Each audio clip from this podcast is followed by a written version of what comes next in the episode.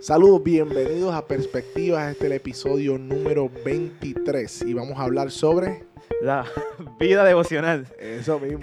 te salió bien, estabas Sí, nervioso, pero te salió. Súper. Y te- para no perder la costumbre, pégate al micrófono, como le digo antes. Súper. Estamos aquí. aprendiendo todos los días. Ahora sí estamos aquí en el programa número 23. Como pueden ver y notar hoy, tenemos un invitado especial que es nuestro hermano. Roberto Cora, pero nos falta alguien. Nos falta alguien, este, parece que el que nos falta está bastante dormido. Eh, ayer yo estaba en el discipulado con él, ¿verdad? Nos estaba dando el discipulado, nuestro pastor Andrés Lara Cuente. Y creo que bostezó más de, o bostezó más de 30 veces. Ok. Eh, y me tiró una pichadera como que no sé si llegue. Exacto.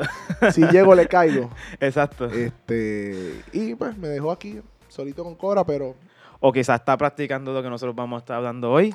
¿Quién sabe? a lo mejor está en el Exacto. sacón día de retiro y de ayuno en los sueños del Señor. Exacto. Interpretación de sueños. Yo creo que él está en la interpretación de sueños. Exacto. O buscando los sueños. Buscando el sueño. Este, pues mira, antes de empezar el tema de hoy, que es muy buen tema, este, quiero que te presentes Roberto Cora. Eh, ha sido un hermano que Dios ha puesto en nuestro camino, que ya hemos compartido varias ocasiones, varias reuniones. Este, la primera vez que te vi fue cantando este, en una conferencia.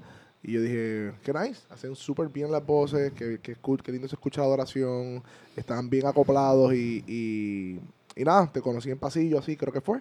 Y, pero Dios nos ha traído hasta aquí. Ahora y después en un taller de, Sino- de Simeon Trust. Ah, un taller de predicación también. de Sí, que nuestro, voy a dejarle a que nuestro hermano Roberto Cora se presente. Pues lo único que tengo que decir es que mi nombre es Roberto Cora.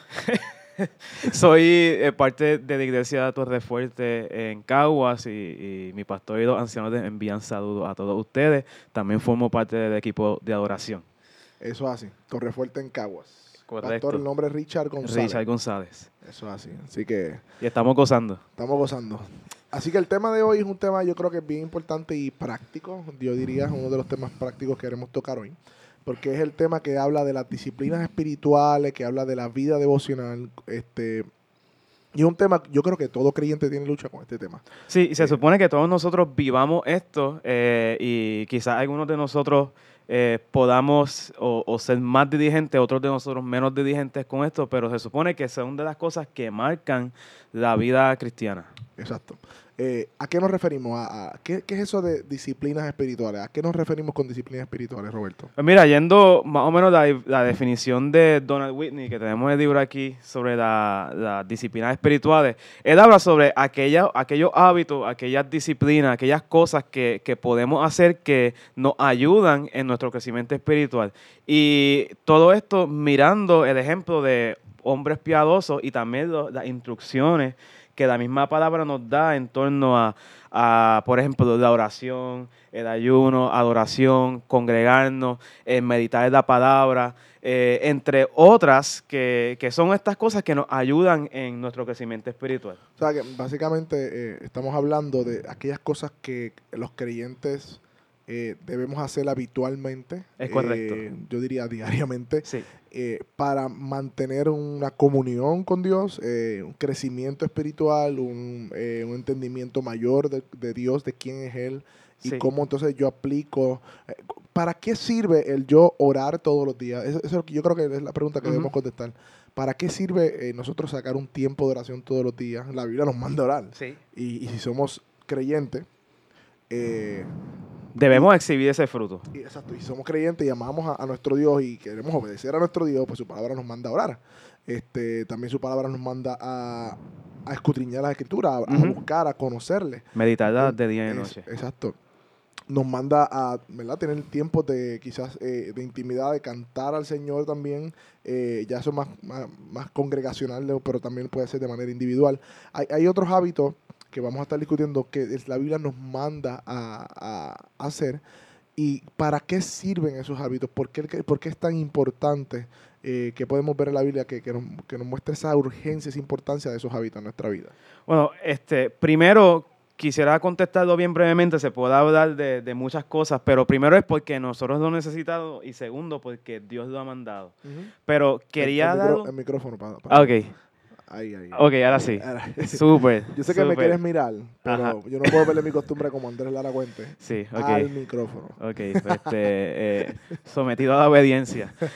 Pues primero nosotros necesitamos, ¿para qué? Porque la, la- nosotros necesitamos eh, la conexión con el Señor, nosotros necesitamos recordarnos y este, en este tiempo se habla mucho de, de que necesitamos eh, predicarnos el Evangelio a nosotros mismos constantemente o meditar la palabra constantemente. Y nosotros necesitamos de Dios. Y, y segundo es que un mandato que la palabra nos da a nosotros de, de- de perseverar en el Señor, de meditar en la ley del Señor de día y de noche, de orar. Pero yo quería dar un paso hacia atrás porque habías mencionado de que las disciplinas espirituales nos ayudan a mantener nuestra relación con Dios, pero ah, hay que, ¿verdad? Que, perdona que me ponga tan técnico, pero el- hay una, una cosa que es que nuestra relación con Dios se mantiene a través de la cruz porque ha sido Cristo el que, el que abrió la puerta para que nosotros nos pudiéramos de- eh, relacionar con Dios, Sí. pero además que constantemente intercede ante el Padre por nosotros. Así que toda nuestra confianza de, de que nosotros continuamos estando en paz, como dice Romanos 5, 1, eh, es a través de Cristo y es Ujú. sostenida y mantenida por Cristo. Sin embargo, nosotros eh, exhibimos, ¿verdad? También la palabra nos habla de que no contristemos el Espíritu Santo, de que, de que no apaguemos esa comunión, sino que entonces eh, eh, nosotros debemos entonces proseguir y mantener nuestro corazón cálido, lleno de la palabra de Dios, con los afectos hacia Dios encendidos, porque por las tribulaciones, las tentaciones y las distracciones de este mundo es fácil que nuestro corazón se enfríe. Sí. Y, y ya entiendo, y- eh, y- es importante lo que acabas de decir, porque de ahí parte todo.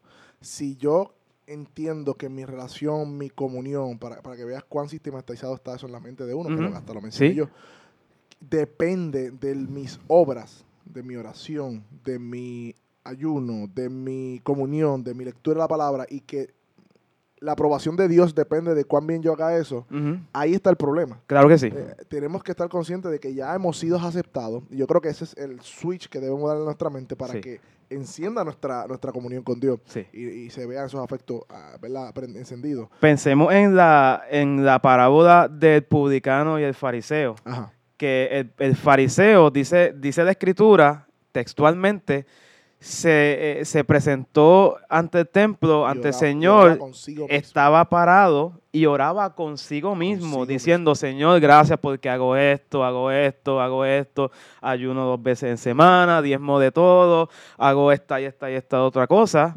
Y no soy como estos pecadores porque no soy adúltero, no Ujú. soy fornicario, no robo, whatever, todas esas cosas. Sin embargo, el publicano, dice la escritura, que estaba de rodillas, no se atrevía ni siquiera a levantar su mirada al cielo y decía, Señor, sé propicio a mí, pecador. Uno fue justificado y el otro no. Claramente Jesús nos dice que el que fue justificado fue aquel que no puso su confianza en sí, Sino que, sino que la puso en y Dios. que dependía de él. Exactamente. Salmo 51 nos trae también la misma situación. David no viene delante del Señor diciendo, perdóname porque yo hice tal y tal y tal cosa. Después que, si no han leído ese salmo, el contexto es cuando eh, pecó. David pecó, eh, pero pecó eh, con bastante, ¿verdad? Mayúscula. sí, y, y sí, sabemos que, que todo pecado es condenado delante sí. de Dios, pero la situación es que este pecado tenía unas consecuencias bien severas sobre David y sobre el pueblo. Y, y él pone la confianza de que él sería perdonado, no porque él era rey, porque él había hecho tal y tal y cual, tal cosa, sino que era porque eh, por el carácter de Dios. Decía, perdóname conforme a tu misericordia. Está encendido, papá. Eh, bueno, Hermano, tenemos uno más encendido que yo aquí. bueno, ah, era en este, fuego. Siento. eh, vamos poco a poco, No, pero no, tiene, razón. pese cansancio. Viste, te da cansado, pero está encendido lo que está. Pero, pero eh, eh, eh, de ahí parte todo. De, de que mi aceptación ante Dios y de mi relación con Dios no depende de lo que yo haga, sino de la obra que hizo Cristo. Y Correcto. Hebreos dice que Él es sacerdote para siempre. Sí, Y, y Él está en su trono intercediendo por nosotros. Por ende, siempre va a haber alguien perfecto ante Dios, que Ujú. es Jesucristo hombre, intercediendo por nosotros. Por ende, nuestra comunión con Él nuestra conexión, nuestra salvación, no depende de mi ejecutoria, sino depende de su obra. correcto. Y, y el yo entender eso es que le va a dar el clic para yo, porque para eso pasó en mi vida. Y este, y este es el punto. Todo, muchas personas que nos están viendo se sienten culpables eh, porque no oran mucho. Se sienten eh, culpables porque saben que tienen que leer la Biblia, pero eh, no la están leyendo. Eh, se sienten culpables. Y cuando digo culpable es que es con remordimiento. Y, y- y- y este sentido de culpa que lo lleva a pensar, Señor, te he fallado, tú no me quieres, tú no me aceptas. Sí. Eh, y eso lo que hace, porque pa- pasaba conmigo, hasta que no entendí, hasta que entendí correctamente el evangelio, es poner un peso en mí que yo decía, es que yo no puedo, porque yo te he prometido, Señor, tantas veces que voy a orar. Empiezo una semana orando, la segunda semana me caí, tercera semana me caí y la cuarta ya digo, pues que bueno, voy a orar porque si siempre que prometo, Señor, te prometo, y, y uno pasa hacia sus promesas a Dios, te prometo que voy a hacer, voy a intimar contigo, voy a orar, y hacíamos promesas basadas en nuestras propias fuerzas, basados en nuestras obras, y terminábamos defraudándonos a Dios en nuestra mente y defraudándonos a nosotros mismos. Y entrando en un ciclo Eh, un constante, ciclo constante, Porque ciclo e- constante. ese, ese ciclo entonces nos lleva a nosotros a que peque, me siento sucio, y entonces no me atrevo a acercarme a Dios. Ajá. Tengo que hacer algo para entonces sentirme bien con Dios y acepto y suficientemente digno para leer la palabra, para orar, para ir a la iglesia. Entonces eh, pensamos que hasta somos hipócritas y todas estas cosas. Y entonces cuando de momento hacemos nuestro ritual personal religioso Ajá. de sentirnos aceptados ante Dios, de, de, de, de como quien dice, curarnos en salud nosotros mismos. Exactamente, entonces pues ahí estamos pompeados leyendo y nos queremos comer dos nenes crudos y queremos ayunar los siete días a la semana y de un él ciclo, un ciclo así que y, va de- y leer la Biblia completa un- en un mismo día y entonces hay dos más espirituales y de momento caemos, Ujú. nos sentimos mal, nos sentimos lejos de Dios Los jueces, y los tenemos jueces. que volver otra vez. Y la realidad es que yo tengo que poner toda mi confianza en, en el Señor y mi relación basada en, no en mis obras, sino en la obra de, Y- y de Jesús. hasta que no entendamos que mi aceptación no depende de mi ejecutoria en tanto en la oración, en la Biblia, en mi existencia, en el ayuno, lo que sea.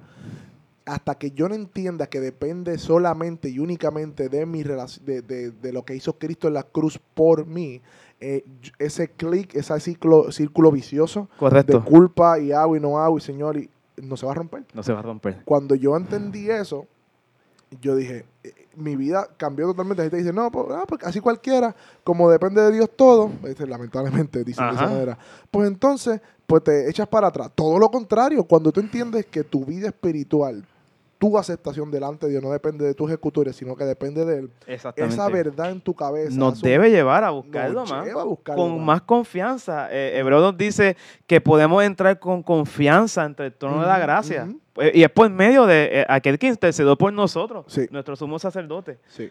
Este, y, y, y, y nada, por lo menos en mi vida pas- pasó de esa manera cuando Te, te tengo una pregunta referente, porque estás hablando de en, en tu vida que hasta que no hubo ese clic, No fue que, que pudiste cambiar eso, pero eso fue un evento de una vez. O sea, que tú di- dijiste ese día, nada, fuiste a una clase o leíste un libro, dijiste, mira qué chévere.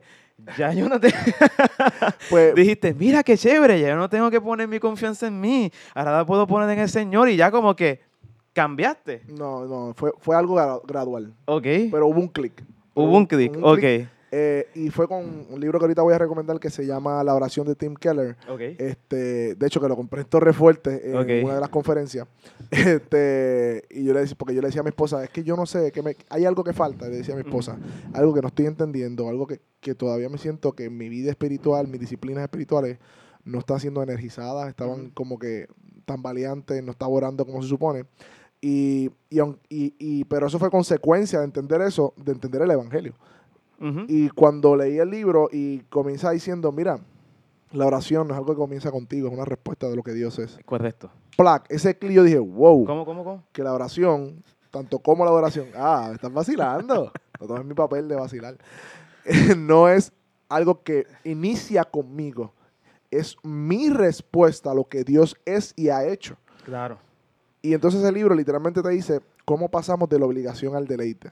Eh, y, y ahí, eh, eh, ah, ese era mi problema. Yo me sentía Pero que me tenía que obligar, pero cuando entendí el evangelio y entendí que esto no se trata de algo de mí, sino que es una respuesta de quién Dios es y de lo que ha hecho, y que la oración es un encuentro con eso que Dios ha hecho en mi vida, ese clic hizo ¡pap! Pero ahora te pregunto, ¿esa verdad del evangelio tú lo tuviste que abrazar ese día o quizás todos los días tienes que estar volviendo? Eh, ya entiendo tu punto. Todos los días. días. Porque nosotros tenemos un fariseo y un legalista en nuestro corazón. Sí.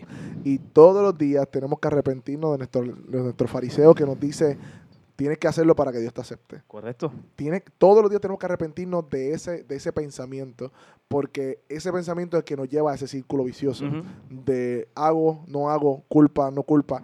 Cuando todos los días estamos en nuestra vida, y hay momentos que, por ejemplo, eh, reciente, tuve una semana en que mis disciplinas espirituales no fueron las mejores. ¿Y uno No, se no, siente no. cómo? Y, y, uno, y uno de momento empecé, empecé a sentir ese peso. Diablo, fallé el Señor. Y de momento, pop, espérate, Sí. cuida, acuérdate. Y es como un bittersweet porque Ah. sí yo me tengo que sentir mal porque no fui diligente. Ujú. O sea, En tengo, orar, que, en- tengo que decir, oye, eh, Robert, hay que, hay que meter mano aquí, te, te quedaste durmiendo Ujú. o te acostaste tarde. Y, y si te ¿verdad? Para eh, eh, uno levantarse temprano orar, esa preparación comienza el día antes porque uno se tiene que acostar temprano Eh, para poder, para poder hacerlo. Y, y yo creo que quizá ahorita podemos ir un poco hablando sobre la...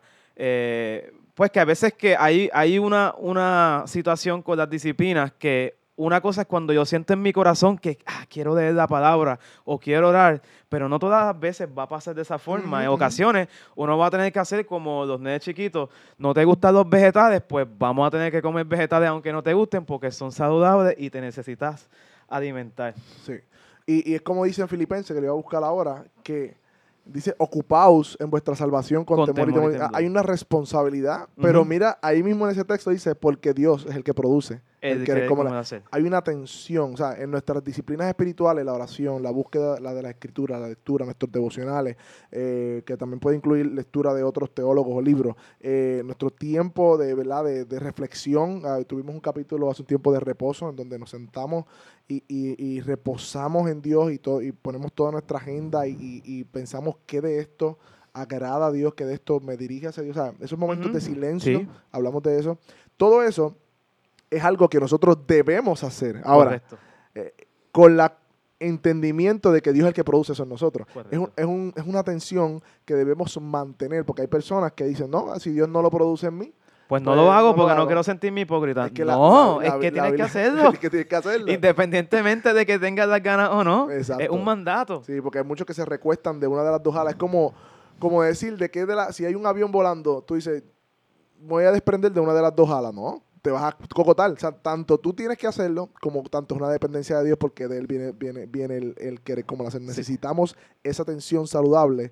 Y yo creo que la- todas las disciplinas, la Biblia muestra muchas tensiones, que yo creo que liberando esas tensiones que vienen los problemas Sí. este, eh, de la vida cristiana. Te- yo, yo quería traer el tema de eh, Donald Whitney Mira, en su mira. libro. Espera, mira, era Andrés escribiéndome. Ay. Llorando.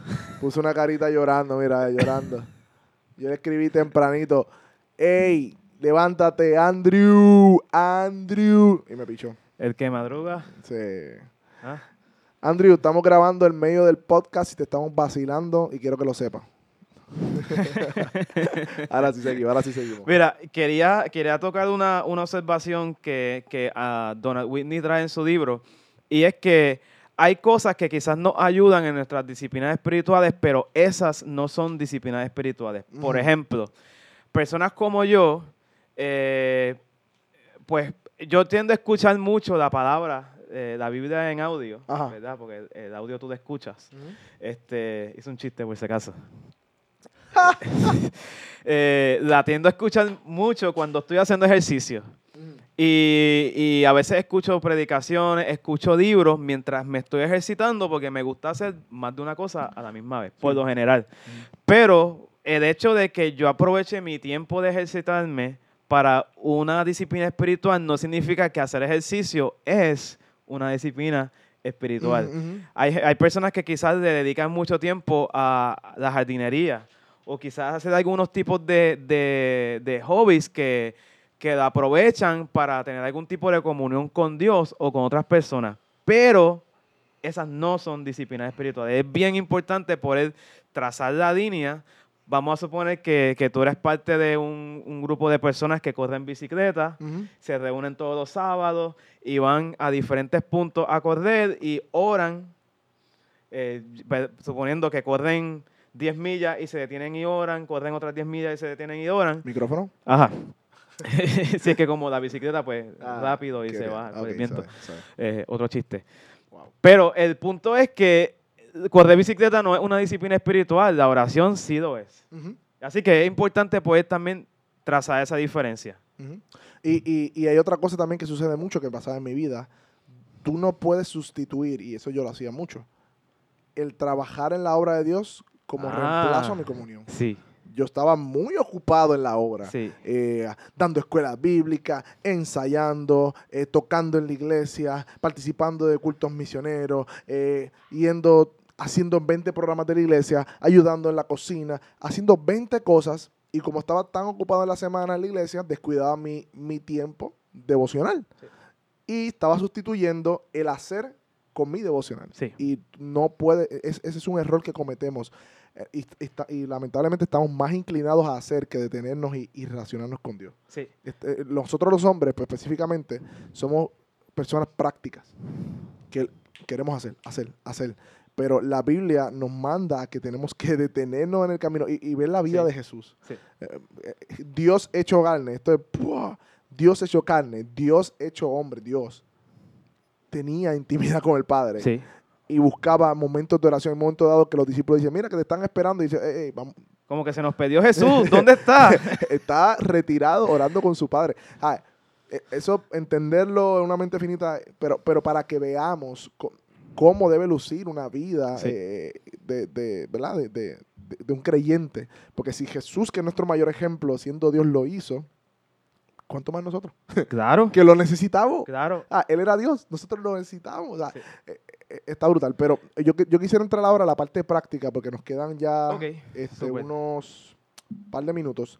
Eh, ¿Qué cosas prácticas podemos hacer? Eh, una persona que está viendo esto y dice, hermano, tengo que mejorar mi oración. O me siento defraudado porque creo que no le estoy dando el tiempo a Dios, no estoy sacando mi, mi, mi devocional. ¿Qué, qué cosas prácticas podemos decirle a las personas? ¿Cómo tú haces tu devocional? ¿Cómo, cómo tú llegaste hasta ahí? Mira, eh, lo primero que puedo decir es que no hay una fórmula mágica. La fórmula, lo que hay que hacer es hacerlo. Y claramente es, es que a veces uno está pensando, déjame, ¿cómo de meto mano? Vamos a suponer que tú vayas a pintar una casa y que es súper grande. Y tú dices, ¿cómo de meto mano a esto? Pues, nada, cogiendo los instrumentos y empezando por una esquina. Sí, porque porque después la casa y nos abruma. claro, claro, pero empiezas por una esquina, empiezas por, por, por poco a poco. Y, y por lo menos a mí, en, en diferentes etapas de mi vida, me ha ayudado las, eh, las, los seasons, las etapas o la- la- lo- los momentos en donde he tenido una rutina en la que puedo entonces acomodar mis disciplinas espirituales alrededor y utilizando esa rutina. Por ejemplo, eh, yo trabajo y me tengo que levantar atadora, eh, salgo del trabajo atadora, llego a mi casa atadora, tengo por la noche tal y tal reunión y por lo general tengo este espacio de tiempo en el día, pues entonces ese espacio de tiempo en el día lo comprometo específicamente para eso. No lo dejo abierto para cuando tenga la gana durante el día de dejar de orar, sino que yo digo, ok, Está, está diciendo que eh, durante el día eh, separas espacios porque, intencionales y porque por alguna razón para, para ver una serie siempre hay tiempo. y Siempre hay tiempo. Pero cuando para disciplinas espirituales se hace más difícil. Sí, sí. Eh, y, y- y yo siempre digo... y para estar- hacer ejercicio hay tiempo. Eh, También. Tenemos que estar conscientes que hay que, y yo digo, ¿verdad? No es que es culpa de, de Satanás, pero sí Satanás quiere entretenernos. Ujú. Ah, porque de alguna, es nuestro adversario. Exactamente. Y, y obviamente debilitando nuestra vida de piedad y nuestra vida de oración va a debilitar nuestra eficacia en el ministerio y en el Correcto, sí. So, así que no debemos desprender de que, de que Satanás, eh, y su- ¿verdad? No debemos ignorar sus maquinaciones y en ocasiones caemos en esas distracciones durante la semana y nos damos cuenta Sí. de que pueden ser también, ¿verdad? Este, ¿Por qué se hace tan difícil sacar tiempo para orar y para otras cosas no? Eso, eso siempre yo me he preguntado. Nuestra misma carne, Es pecado. nuestra misma Es carne pecado. eh, está tan dispuesta a, Sí. a levantarse a las 5 de la mañana para ir a la playa Sí. que para orar. Y eso es bien interesante porque eh, aún en, en el ministerio, tristemente, eh, pues sirviendo en la iglesia, nosotros vemos hermanos que pues sin, sin, sin quitar de mérito a, a sus trabajos y diferentes compromisos que puedan tener, pero que en ocasiones uno los ve tan dirigentes para quizás ir a un concierto, amanecerse, pero llegar temprano un domingo, llegar temprano a un ensayo, llegar temprano a, a una reunión de la que sea, o dar una milla extra, si de momento de se convoca un día especial para algo, pues entonces hay una poca diligencia para Sí, eso. sí, sí. Eh, Suele eh, suceder. Yo, yo quería comentar en el aspecto de, de- de lo práctico. En etapas eh, de mi vida, a mí me ha funcionado levantarme, vamos a suponer, yo me tengo que levantar todos los días, por lo menos a las cinco y media de la mañana, para estar en mi trabajo a tiempo. Siempre está el- el- la variable del tapón, pero para llegar a mi trabajo a El tiempo. tráfico, el tráfico. Correcto. Ahora, eh, pues me funcionaba levantarme media hora antes o una hora antes. Cosa de que entonces, de 5 a 5 y media, Y, le pero eso dedico un implica tiempo. acostarme más temprano. O sea, claro, hay que hay empezar el día antes. Hay que calendarizar, hay que ponerle esos espacios y pelear. Yo digo, no estoy diciendo que va a ser perfecto, pero sí hay que luchar, yo digo. Sí. Hay que luchar por esos espacios de oración. Sí, Este, porque si nos dejamos llevar, no los hacemos. no lo hacemos. No los hacemos, aún entendiendo el evangelio. Sí, este, no los hacemos. Así que una forma práctica que veo que estás diciendo es poner eso como agenda y, y comprometerte con y hacerlo. y entender que eso es un encuentro con tu creador. O sea, es una, una cita con Dios, un Sí. encuentro con tu creador, eh, donde tú necesitas, y alguien dice, me acuerdo por Watcher, dice, el problema es que nosotros somos demasiado fuertes, tenemos confianza en nosotros mismos. Sí, Y él decía, ¿tú sabes por qué? ¿Cuánto tiempo pasamos de rodillas Claro. cada día? Y decía, ven hermano, que nosotros nos queremos fuertes. me está funcionando eh, orar media hora antes de acostarme. Ajá. Y entonces ser también diligente con eso. Y yo creo que cuando uno es diligente en lo poco, Ujú. en lo mucho lo puede Eso ser. es bien importante. Hay Sí. personas que quieren empezar con dos horas de oración. Mira mi hermano. Si lo puede hacer, tremendo. Pero, pero si usted sabe que no tiene dos horas para estar de rodillas o estar orando, no trate de hacer dos horas porque no lo va a lograr. Y se va a frustrar. Se frustra y no lo hace. Sí. Empiece con 10 minutos. Empiece, mira, yo hice algo que, que o, o que, no, yo, bueno, sí, yo, yo relacioné mi tiempo devocional con mi tiempo de café. Entonces, lo que hago es, me Aunque tomar café no es una disciplina espiritual. Ay, Dios mío. Chicos, ya lo sé. pero, pero mi tiempo en la mañana, donde yo preparo mi café, me siento. Entonces, en ese tiempo, que son la primera hora de la mañana, estoy tomando mi café, pero al mismo tiempo estoy en oración leyendo la Biblia. Claro. Y, y eso es relacionar eh, ese momento, espacio en el día en donde yo lo hacía antes, pues tomando café para levantarme. Aproveché y me levanté un poquito más temprano Ujú. y relacioné el café, ese momento de café, con la lectura. Tiene, no, no todo el mundo va a ser igual. Eso es bien Ujú, importante. sí. Tú, quizás quizás nosotros somos mañaneros, pero hay personas que mm, trabajan overnight Ujú. y no van a hacerlo por la mañana. Sí. Eh, pero usted sabe qué día y qué hora es mejor para usted. Sí. Usted sabe en qué momento, pero debe buscar momentos en donde usted sabe que no hayan distracciones. Otra cosa bien importante. Yo pongo el teléfono y a veces pongo música bajito y lo tiro. Porque si yo tengo esto cerca, ay bendito, yo estoy y no, y no, no Sí. estoy, no, no, realmente me desconecto. Sí. Y yo, como yo sé que eso es una debilidad para mí, ¡fua! lo Se tiro. activa el ADD. No, ADD, porque tú sabes, empiezan a llegar email del trabajo, empiezan a enviar mensajes, el grupo de la iglesia, Sí. eh, ¿qué pasó con el manito tal? Ay, te- me acordé que tengo- no, el teléfono, o si no, si no, si no puedes con algo, reconócelo, apágalo, Sí. punto. Este, Pide ayuda. pide Alguien ayuda. que te llame todos los días. Yo lo he hecho Ese con personas que, que quizás no están siendo dirigentes con la lectura y los llamo y leemos un capítulo y lo discutimos. Eso está bien.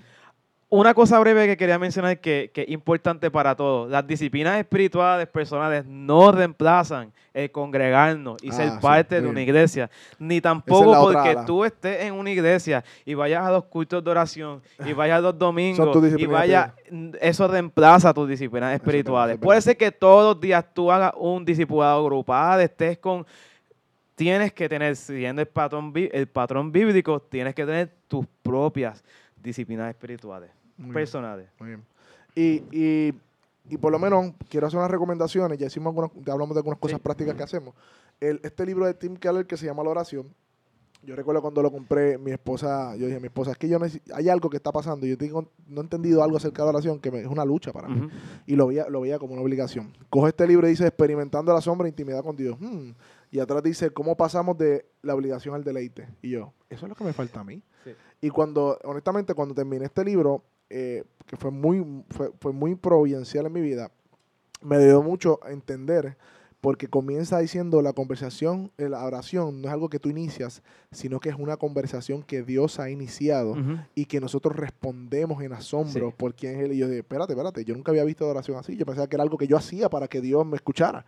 No, no, no, es que Dios ya habló Sí. y, y ya Dios se ha revelado y yo respondo a lo que Dios es y lo que ha hecho en oración.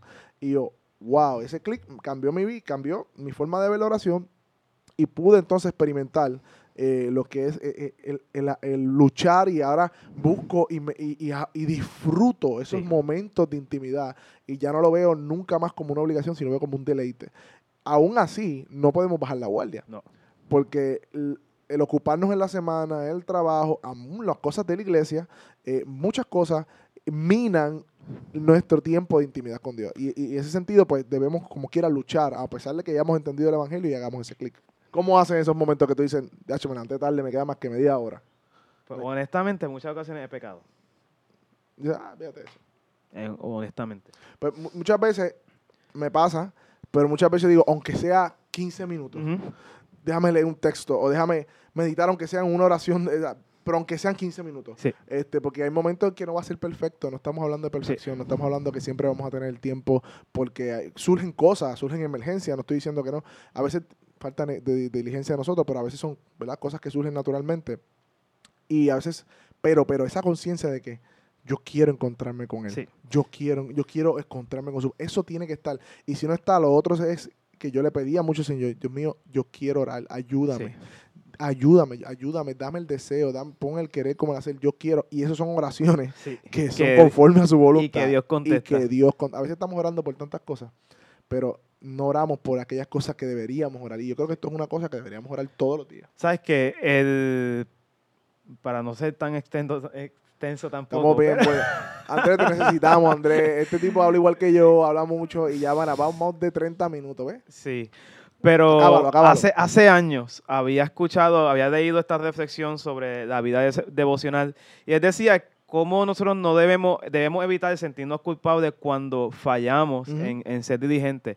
Vamos a suponer que tú te levantaste un día tarde y no te dio tiempo para hacer desayuno y te Ujú. fuiste al trabajo sin desayunar. Ajá. Entonces quizás muchas personas que nos están viendo tienen ese mismo hábito, pero tú no dices, no desayuné, pues voy a dejar de comer de por vida porque no desayuné. hoy".